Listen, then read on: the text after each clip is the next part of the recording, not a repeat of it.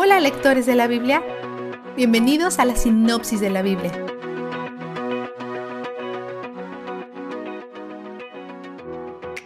Hoy conocimos a los primeros cuatro jueces de Israel, quienes fueron bastante buenos en su rol. También nos enteramos que Dios dejó a unos cuantos líderes cananeos en la tierra, como una prueba para los israelitas, quienes han olvidado de Dios y están adorando a Baal y Astarte. Dios los vende a la esclavitud, como les advirtió que haría cuando todo esto empezó. Después de ocho años, claman a Dios y él levanta a Otoniel para rescatarlos, el primer juez y líder militar.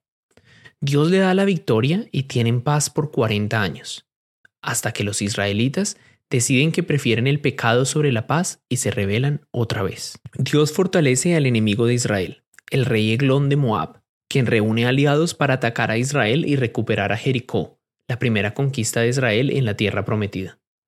Como consecuencia, los israelitas son esclavizados por 18 años. Cuando Israel clama a Dios para que los rescate, él nombra al segundo juez, Aot, de la tribu de Benjamín, que significa hijo de la mano derecha. Sin embargo, este guerrero zurdo los guía para llevarle un regalo al rey Eglón como un engaño para apuñalarlo, y luego matan a 10.000 moabitas, tomando de regreso la tierra y obteniendo paz por 80 años. Solo se nos da una frase sobre el tercer juez, Samgar. Tanto su nombre como su familia de origen sugieren que es un cananeo nativo que se convirtió a adorar a Yahvé. Él los guía en victoria contra los filisteos. Después, el pueblo peca otra vez y Dios los vende a la esclavitud por 20 años bajo el rey Javín. Esta situación parece imposible para el pueblo, porque Javín y su comandante militar, Cisará, tienen acceso a 900 carros de hierro y viven en áreas planas. Si tienes carros de combate, vas a querer pelear en áreas planas. Si no tienes carros de combate, vas a querer pelear en las colinas para poder vencer a los carros de combate.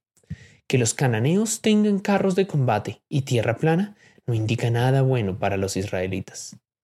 Los israelitas están adorando a los dioses de los cananeos, que no valen nada para rescatarlos. No tienen otra esperanza más que Yahvé. Entonces claman a él. Así que Dios levanta a Débora, la jueza que más lo honra y que más se mantiene cerca de sus mandatos.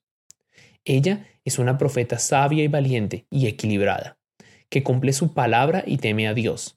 Es la única juez que veremos que preside sobre casos legales. El único rol tradicional que no realiza es el rol de líder militar. Dice que Dios ha designado a Barak para esta posición. Él accede, pero se niega a ir a la batalla sin ella, aunque ella le hace saber que una mujer será elogiada por la victoria.